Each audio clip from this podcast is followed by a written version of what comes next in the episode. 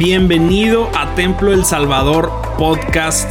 En este lugar vas a poder encontrar cada uno de los mensajes que nuestros pastores Isaí Montoya y Abiud Montoya nos comparten domingo tras domingo.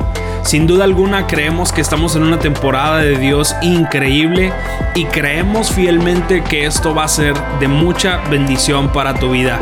Así que disfruta el mensaje y que Dios te bendiga. Hoy arrancamos una nueva serie de sermones que se llama Hasta el infinito y más allá. Tanto hemos escuchado la frase, ¿no? Y, a veces nos imaginamos cualquier cosa menos lo que realmente procede eh, eh, en ese sentido, porque el único que puede ir más allá del infinito se llama Dios. Lo único que puede ir más allá de la capacidad humana de ver límites se llama Dios. Y por eso nosotros lo celebramos eh, en, ese, en esa capacidad, en esa dimensión, y creemos sin duda que en el Señor eh, encontraremos y alcanzaremos eh, muchas cosas. Ahora, quiero darte un poquito de contexto sobre el tema porque creo que es importante que nosotros como iglesia de Jesucristo siempre tengamos un objetivo eh, específico sobre el que estamos apuntando para que nuestra vida pueda mantenerse en un proceso de crecimiento permanente. Muchos de nosotros, cuando se tratan de las cosas de Jesucristo, no mantenemos una perspectiva específica y, y por ende tampoco anhelamos más de Cristo. Si nosotros no, estamos anticipando ver más de Jesucristo, tampoco buscamos estar con Jesucristo. Y creo que nuestro objetivo como iglesia de Jesucristo es justo eso, no solo estar más cerca de Jesucristo, sino parecernos a Jesucristo. Eh, y yo no sé si en los últimos, eh, si en los últimos tiempos has hecho una revisión frente al espejo y ves si te pareces más a Jesucristo. ¿Lo viste por ahí en estos días? ¿Te pareces más a Jesucristo? Bueno, es pregunta personal, así es que ustedes contéstense a sí mismos. Pero creo que ese es el objetivo. Recientemente, y, te lo voy a poner ahí como recomendación, eh, empiezo a leer un libro que se llama El cielo. Lo escribe eh, un doctor que se llama Randy Alcorn. Y un poco de la, de, la temática de su tesis en el libro es que eh, no hablamos o más bien no anhelamos de lo que no hablamos.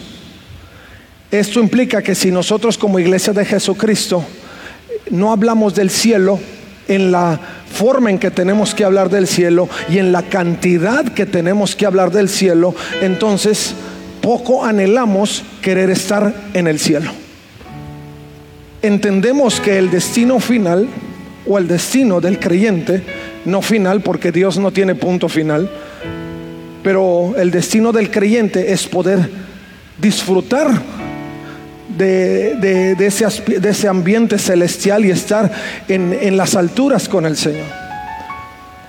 Pero creo que nuestro objetivo puede tomar mayor realce cuando nosotros más hablamos y podemos imaginar lo que Dios tiene en reserva para nosotros, obviamente desde la perspectiva bíblica. Porque nosotros podemos imaginar el cielo como sea, pero si nosotros empezamos a imaginar el cielo desde la perspectiva bíblica, no solamente querremos hablar más de él, pero en nuestro corazón palpitará más fuerte queriendo estar donde, donde, donde estamos anticipando podemos estar. Y yo creo que ese es uno de los aspectos que el Señor ponía en mi corazón en las últimas semanas. Antes de que incluso yo empezara a leer este libro, ya venía sobre mi vida eh, esa, esa sensación de decir, Señor, ¿cómo puedo anhelar estar más cerca de ti? Y el apóstol Pablo decía que cada vez que nosotros, o dice que cada vez que nosotros hablamos de Jesucristo, tenemos que contar las cosas que hemos recibido de Jesucristo. Y el cielo es justamente ese lugar que hemos recibido en herencia por Jesucristo. Porque no solamente somos salvos para tener una eternidad en la presencia del Señor, pero la escritura nos enseña que nosotros nos hacemos herederos de las riquezas de Dios y eso implica una mansión celestial, eso implica el poder participar de lo de esa ciudad celestial que el Señor ha previsto para nosotros. Y yo no sé cuánto últimamente has pensado en el cielo, pero cada vez que nosotros pensamos en el cielo, muchos lo relacionamos con, con la muerte, porque decimos, si me muero me quiero ir al cielo. Y como que ahí en ese contexto es donde empieza a aparecer el cielo. No, no tenemos que esperarnos hasta estar en el último suspiro de nuestra vida para pensar en el lugar al que vamos y queremos llegar desde el momento en que Cristo nos alcanzó. Y yo quiero llevarte a esa consideración específica que partiendo de, esta serie, de esta temática, empecemos a pensar más en ese lugar donde Dios quiere que estemos. Muchos quizá ni se emocionan ah, cuando hablamos del cielo porque no lo imaginan. Y hace un par de semanas yo les decía que eh, muchos de nosotros cuando alguien nos dice vas a ir a tal lugar y nunca has ido, nunca has estado, pero alguien te da la noticia de que vas a llegar, lo primero que hacemos es empezar a investigar, los, empezamos a, googlear las imágenes y decimos, ah, eh, este lugar es así, tiene estas características, y empezamos a nutrirnos más y más y más de ese lugar al que nos, nos han prometido que vamos a llegar. Y, y cuando el momento llega, ya estamos sumamente emocionados de poder llegar, porque lo hemos visto tanto, lo hemos investigado tanto, lo hemos estado anticipando anticipando tanto que ya queremos irnos. No dijo amén, pero así es como funciona. Si yo te digo, vas a, tomarte unas, unas, vacaciones permanentes en la playa de tu, de, tu, de tu selección, la que tú escojas, ya empezamos a buscar, quiero esta, quiero esta, quiero estar aquí. El Señor anticipa para nosotros el que nosotros podemos pasar una eternidad hablando del infinito de la vida, porque la eternidad es justo eso. En dos lugares específicos. La escritura nos refiere el cielo como el lugar de la, de la eterna felicidad, del eterno gozo, pero también la escritura nos refiere el infierno. Y no podemos hablar del cielo sin que por consecuencia podamos hablar de, eh, tengamos que hablar del infierno, aunque es el lugar del que menos queremos hablar. Porque ninguno queremos ni siquiera que pase por nuestra mente que esa pudiera ser una alternativa de una eternidad para nosotros. Pero la realidad es que si nosotros empezamos a enfocar correctamente, a pesar de que existe uno y el otro, nosotros empezaremos a enfocar en aquello a lo que sí queremos enfocar, a donde sí queremos llegar y donde anhelamos que podamos estar en algún momento de nuestra vida. Amén. Y hay un pasaje, quiero encauzarte en este pasaje, porque creo que cuando hablamos en esa línea, hablando del cielo, estamos hablando de una ciudadanía en particular. Y yo quiero que consideremos hoy justamente el que cuando Dios nos motiva a pensar en el cielo es en un sentido permanente. Y Filipenses capítulo 1, verso 27 dice de la siguiente manera, sobre todo deben vivir como ciudadanos del cielo, comportándose de un modo digno de la buena noticia acerca de Jesucristo. Entonces, sea que vuelva a verlos o solamente tenga noticias de ustedes, sabré que están firmes y unidos en un mismo espíritu y propósito, luchando juntos por la fe, es decir, la buena noticia. Dice, sobre todo deben vivir como buenos o como ciudadanos del cielo. Quiero, quiero enfatizar dos cosas. Primero, el apóstol Pablo nos, nos exhorta, nos alienta a vivir como ciudadanos del cielo. Y alguno dirá, ¿cómo voy a vivir como algo que ni siquiera imagino o ni siquiera pienso suficiente? Ni siquiera hablo del cielo y el apóstol Pablo me exhorta a que viva como un ciudadano del cielo. Ni siquiera imagino el cielo y el apóstol Pablo me dice que yo tengo que vivir como un ciudadano del cielo. Ese es un punto de reflexión importante.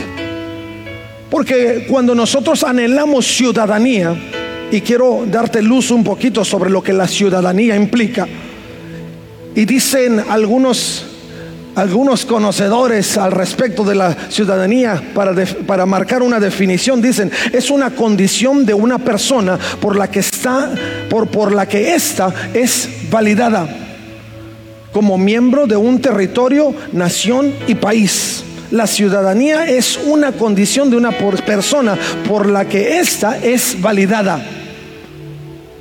Nosotros somos validados como ciudadanos del cielo bajo esa perspectiva de gracia. Pablo dice, vive como un ciudadano del cielo, porque Pablo entiende que por la gracia nosotros dejamos de vivir como ciudadanos de este mundo, aferrados a las cosas de este mundo, eh, distraídos por las cosas de este mundo y, perdiendo la concepción de nuestra ciudadanía celestial. Y Pablo dice, eh, alerta, vuelve tus sentidos a lo que es. Las cosas viejas pasaron, en el libro de Gálatas el apóstol Pablo lo refiere y dice, eso se quedó atrás, ahora vives en un nuevo concepto de vida. Y ese punto es algo que no podemos perder de vista. No nos podemos enredar tanto en los asuntos y en los negocios de esta vida finita que perdamos de vista que nosotros que aunque estamos en este mundo, no somos de este mundo. Que aunque las luchas que vivimos ah, son de este tiempo y para esta generación, no son luchas que en particular se tengan que defender desde la perspectiva de ganar este territorio. Porque lo que nosotros estamos tratando de alcanzar y por lo que nosotros estamos velando es por aquello que tiene que ver con la gracia, que es la misma presencia de Dios, que es el, mismo territorio de Dios, que es la misma nación de Dios a la que queremos llegar. La escritura también nos enseña que nosotros hemos sido llamados real sacerdocio, una nación santa, por la gracia de Jesucristo. Eso se extendió hacia los gentiles que somos nosotros. Dios nos ha dado la capacidad de migrar a, la, a ese punto del cielo, a esa intención de cielo, donde podamos también tener el placer y el privilegio de una ciudadanía.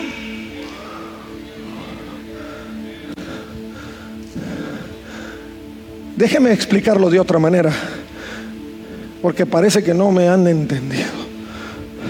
Yo estaría en un grito, ciudadano del cielo, wow. Algunos si alguno de los países primermundistas le dijeran, vente, te tengo una ciudadanía. Ahí te guacho, pastor. Bye. Porque me están ofreciendo la ciudadanía quizá del vecino del norte, quizá de un país escandinavo de primer mundo, quizá en algún lugar de Europa y decimos, no, esa es una ciudadanía que valdría la pena tener. Y algunos empiezan a decir, ¿por qué? Porque esa ciudadanía implica que yo tengo privilegios de primer mundo. ¿Estás conmigo, verdad? Esa ciudadanía implica que yo tengo privilegios de primer mundo y yo quiero estar en un lugar que me garantice privilegios de primer mundo. Un mejor ingreso, un mejor acomodo familiar, un mejor espacio para vivir, o eh, alternativas hacia el futuro para alcanzar y queremos estar en ese lugar. El apóstol Pablo dice, considera ese principio de ciudadanía. Dice la condición de una persona, los autores de esta, de esta definición dicen en la que dice de una persona por la que esa es validada, es miembro. Dios nos ha dado esa capacidad de poder entender que nosotros pertenecemos a un reino mayor y que nuestra ciudadanía está en el cielo y que si nosotros empezamos a hacer un poquito de exégesis, de, de, investigación sobre lo que implica nuestra ciudadanía, les aseguro que ninguno quisiera seguir aquí. No dijo amén, pero por lo menos a mí me pasa así. De verdad. Estoy aquí porque Dios quiere que esté aquí. Pero cuando yo pienso en mi ciudadanía en el cielo, no más llanto, no más tristeza, no más dolor, no más pesar, no más miseria, no más estar preocupado, no más que va a pasar mañana, sino eternamente y para siempre vivir en la contemplación de la gloria de Dios. ¿Quién quiere estar aquí? Ni siquiera quisiéramos que nuestros hijos siguieran aquí. Porque empieza a crecer nuestra dimensión de lo que somos. Dicen los expertos de las ciudadanías que esto implica, la ciudadanía implica una serie de derechos y deberes como los siguientes, conocer las leyes que regulan el sistema político de nuestra nación, cuáles son las leyes del cielo. Esto implica que podamos contribuir a la sociedad como un ciudadano o ciudadana pensando a escala colectiva y no solo individual. ¿Quiénes son ciudadanos conmigo? ¿Y qué beneficios tenemos como ciudadanos, no ciudadanos, pero ciudadanos del cielo? Vamos avanzando, ¿verdad? Ya me estoy emocionando. ¿Ustedes también? Esto implica que nosotros empezamos a tener ese orgullo sobre el lugar al que pertenecemos. Hay quienes son capaces de morir con la bandera enredada por un país. ¿Por qué? Porque implican el sacrificio para ese territorio, para esa nación, para la comunidad que conforma el territorio. Los apóstoles estaban conscientes de lo que implicaba ser ciudadano del cielo. Por eso no se limitaban en la forma en que compartían el Evangelio. Salían a un lugar, salían al otro, los amenazaban en un lugar y le decía a la iglesia del lugar, no vayas ahí otra vez porque te andan buscando. Ah, no, allá voy otra vez. Y se regresaban al mismo lugar. Pablo lo sacaban de la cárcel y luego se regresaba al mismo lugar de donde lo habían sacado de la cárcel y seguía predicando.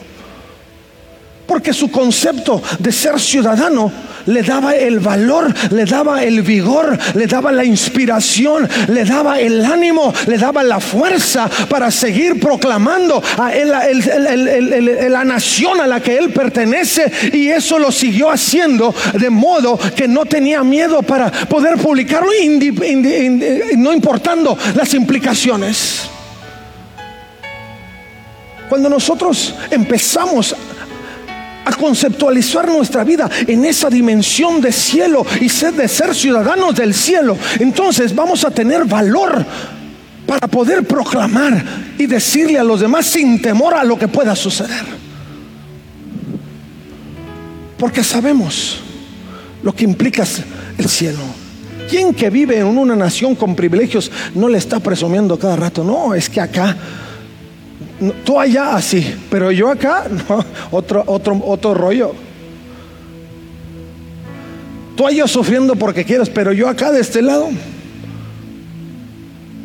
Porque empezamos a ver los privilegios que existen.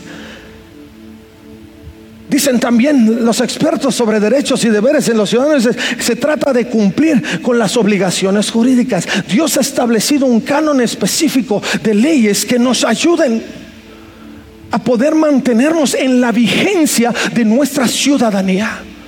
En otras palabras, la ciudadanía que Dios nos ha dado no caduca. Simplemente nosotros manteniéndonos en el canon de leyes que nos mantenga con los privilegios debidos, vamos a seguirlo cultivando y será nuestra y la podemos la podremos traspasar.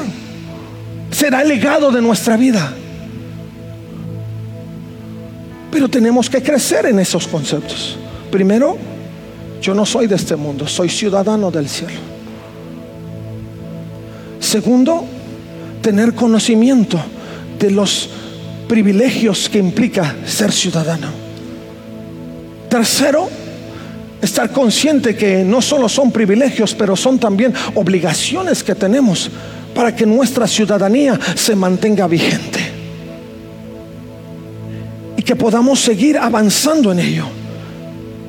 Ser ciudadano implica que podamos poseer los derechos que dictan las leyes del territorio. Dios nos ha ofrecido el cielo. Y lo que se dicta en el cielo es válido para nosotros. Por eso dice la escritura que cuando oramos y nos ponemos de acuerdo sobre algo, todo lo que ates en el cielo será atado en la tierra. Porque esas son las implicaciones del territorio al que tú perteneces. Dices gloria a Dios. Lo estás procesando porque es una maravilla. Y Dios ya te lo dio. No tienes que ir a tocar puertas a ver si te dejan ser ciudadano. El Señor Jesucristo te está ofreciendo ciudadanía gratis con todos los derechos y privilegios.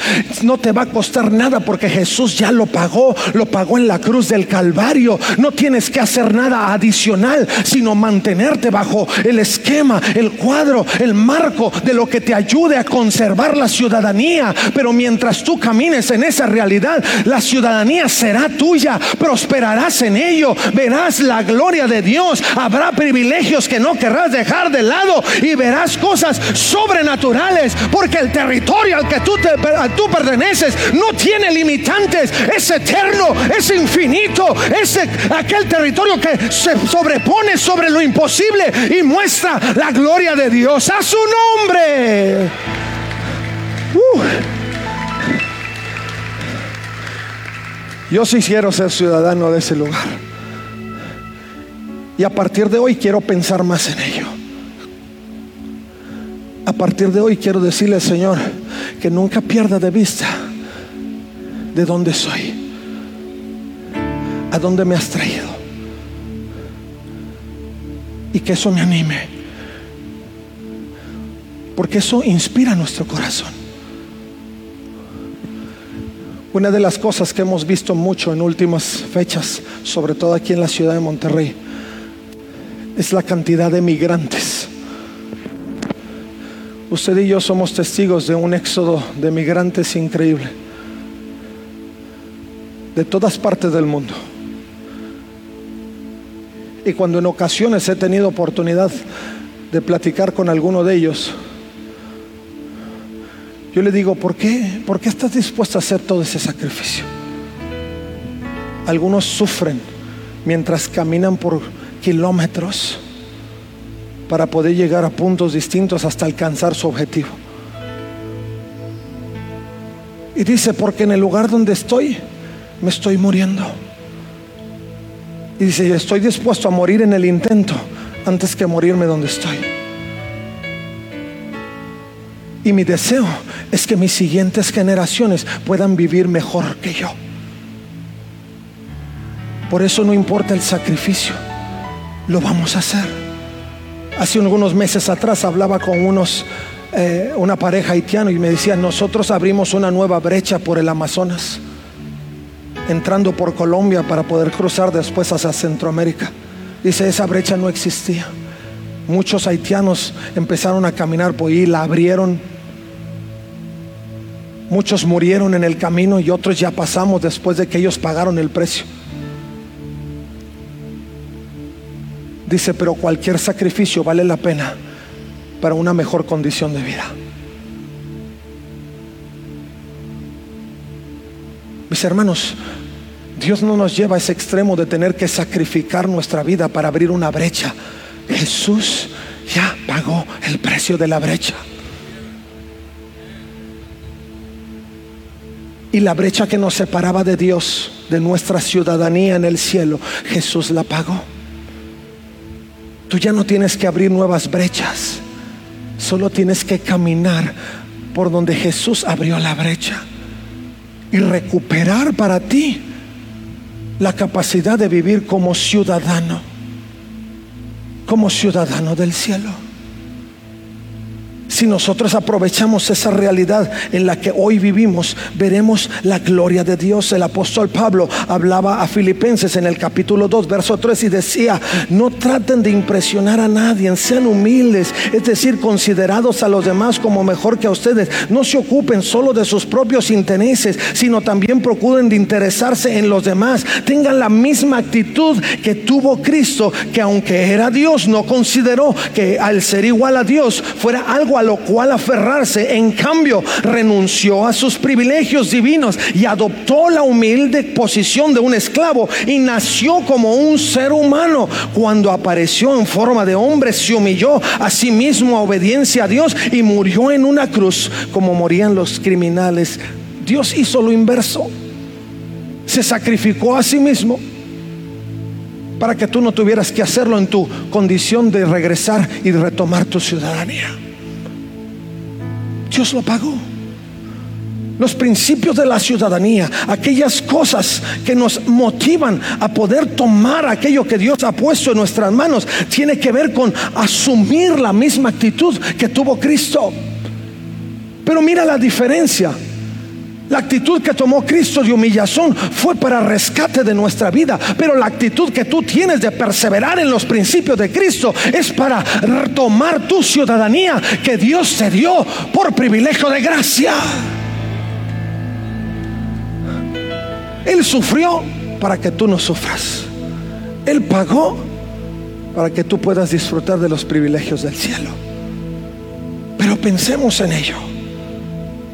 ¿Cómo se adquiere la ciudadanía? Muy fácil. Para nosotros no toma mucho, porque lo que se tenía que pagar ya se pagó. Insisto en ello.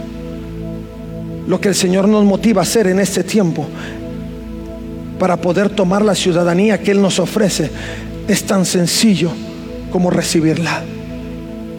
Dice, y a todos los que le recibieron. No puso más cuando tú quieres ser ciudadano, insisto, de algún otro país, te dan un montón de requisitos. Y tienes que tener un abogado que te explique los requisitos, que te diga los detalles. Pero el Señor dice que lo único que tú tienes que hacer para adquirir la ciudadanía del cielo es recibirlo. Porque a todo el que le recibió, le dio el derecho de ser hijo de él y como hijo, también heredero y coheredero con Jesucristo. Del cielo, de la eternidad, de los privilegios de la ciudadanía. Vamos, dáselo fuerte al Señor. ¿No desearías estar allá? Nosotros lo adquirimos en ese nuevo nacimiento. Se adquiere por nacimiento, se adquiere por naturalización. Dios nos hizo nacer de nuevo y lo adquirimos en las dos vertientes, porque al nacer de nuevo nacimos en una nueva condición. Pero también el Señor nos adoptó. Entonces, no hay quien nos arrebate la ciudadanía, porque la tenemos en ambos sentidos. La tenemos por el derecho de haber renacido en, el ambiente de Dios a través de la gracia, y porque en ese sentido el Señor nos adoptó, y no hay quien lo quite. Algunos dicen que el, derecho de, ciudadanía por naturalización sí se pierde. Pero el Señor nos amarró, nos hizo nacer de nuevo y nos adoptó. Y en los dos sentidos no podemos perder lo que Dios nos ha dado, al menos que nosotros lo entreguemos. Si nosotros lo entregamos, lo descuidamos, lo, rechazamos, entonces lo perdemos. Pero bajo otras circunstancias de derecho y de justicia, no hay quien nos lo pueda quitar. Dios se aseguró de que la ciudadanía era para nosotros. ¿Quién hace eso? ¿Quién lo hace? Nosotros buscamos mejor condición de vida terrena y hacemos lo que sea por alcanzar un mejor nivel. Pero Dios te está ofreciendo un nivel de vida eterna que nadie te va a ofrecer. ¿Y cuántas veces lo rechazamos? Mi hermano, avancemos en una realidad diferente. No nos enamoremos de esta ciudadanía terrena. No hagamos tantos planes de tener todos los derechos aquí terrenos porque a fin de cuentas en algún momento se van a acabar empecemos a pensar más en nuestro destino hacia la eternidad y en la ciudadanía que nosotros tenemos.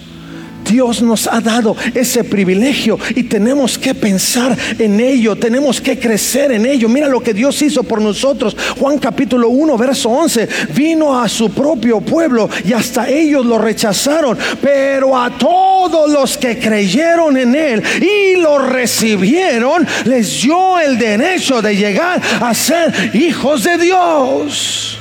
Dios nos abrió la puerta. Algunos migrantes los tratan de sacar, pero Dios dijo, entra, entra, entra, entra. Este lugar es para ti. Esta ciudadanía es para ti.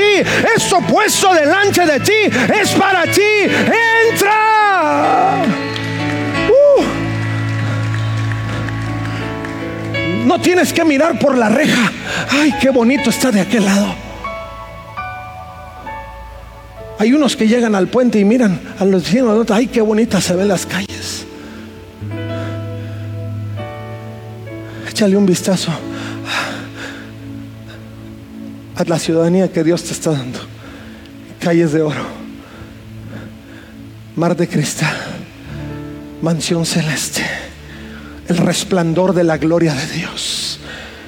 Uh.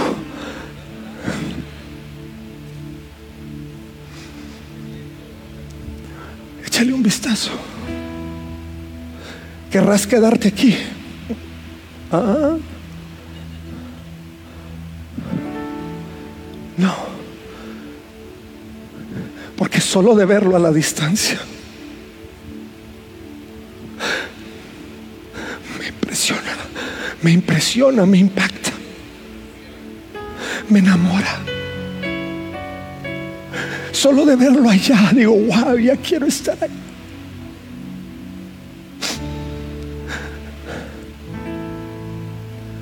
No lo rechacemos. No nos empeñemos en vivir y anclarnos aquí. No, no somos de aquí.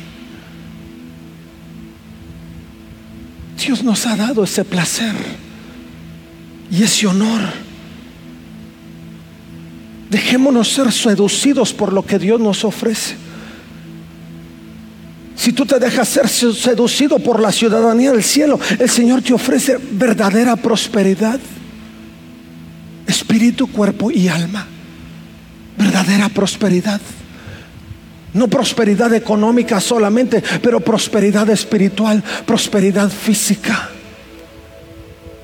El ser ciudadano del cielo implica que ya no va a haber emociones tan extremas en tu vida negativas que te hagan desistir de un privilegio mayor, no, porque eso no va a existir más. Estarás tan cautivado de la gloria de Dios que estarás tan embebido en ello y disfrutando de ello para siempre. Dios prospera tu vida en esa dimensión. Habrá oportunidades de poder celebrar la gloria de Jesucristo por siempre, por siempre y siempre tendrás el privilegio de disfrutar de la bondad de Dios allí presente. ¿Qué vamos a hacer en el cielo? Yo no sé, pero tan solo de estar en la presencia de Dios motiva mi espíritu.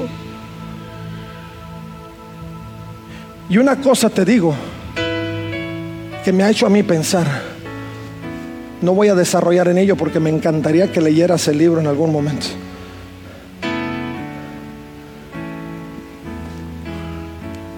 Pero la, escritura dice que viviremos en cielo nuevo y tierra nueva y, y eso implica, algunos imaginan que nosotros vamos a estar como seres flotantes en, así no. Dios nos dio una imagen semejante a Él en algún sentido. Y Dios va a hacer que conforme a lo que Él ha creado en nosotros, nosotros podamos vivir y disfrutar en este cuerpo, en la condición de este cuerpo, no hemos podido disfrutar de las bondades al extremo de Dios, a la forma que Dios quiere, porque por la condición del pecado hemos sido maldecidos.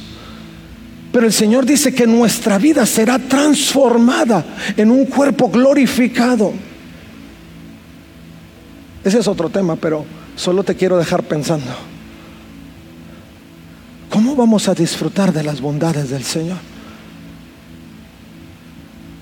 Dios nos ha dado el privilegio de poder disfrutar de su grandeza y de su justicia. Dios no quiere que te pierdas nada. Dios quiere que lo pienses todo Y que a partir de este momento, si algo te va a motivar a seguir avanzando en tu realidad con Dios, sea el hecho de que tú eres ciudadano. Y que como ciudadano, en el momento que dejes o rechaces vivir como Dios quiere que vivas, vas a perder todas esas bondades. Vas a perderlo. Pero no porque Dios quiere que lo pierdas, insisto. Dios va a hacer todo lo posible para que tú disfrutes de tu ciudadanía. Pero nosotros tenemos que ser intencionales en poder vivir en esa realidad. Estamos en este mundo, pero no somos de este mundo. Vivimos, estamos en esta tierra, pero es una tierra migrante, pasajera. Porque llegará el momento donde estemos en la presencia de Dios y donde disfrutaremos por la eternidad.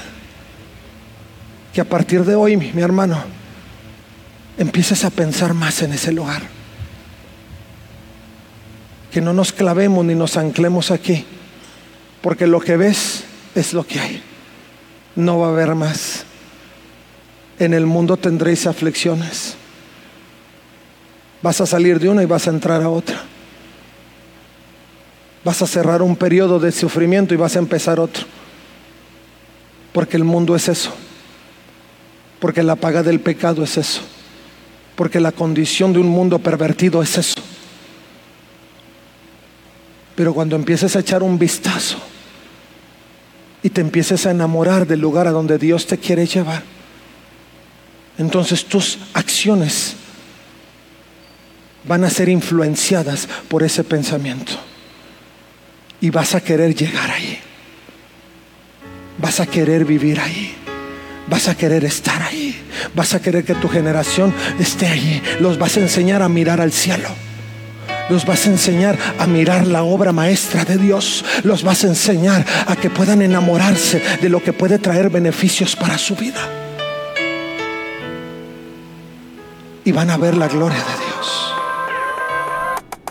Muchas gracias por quedarte hasta aquí con nosotros. Recuerda que también puedes encontrarnos en A Corazón Abierto podcast, en donde encontrarás charlas con nuestros pastores, con miembros del staff y con muchas personas más. Así que nos vemos la próxima semana. Muchas gracias y hasta luego.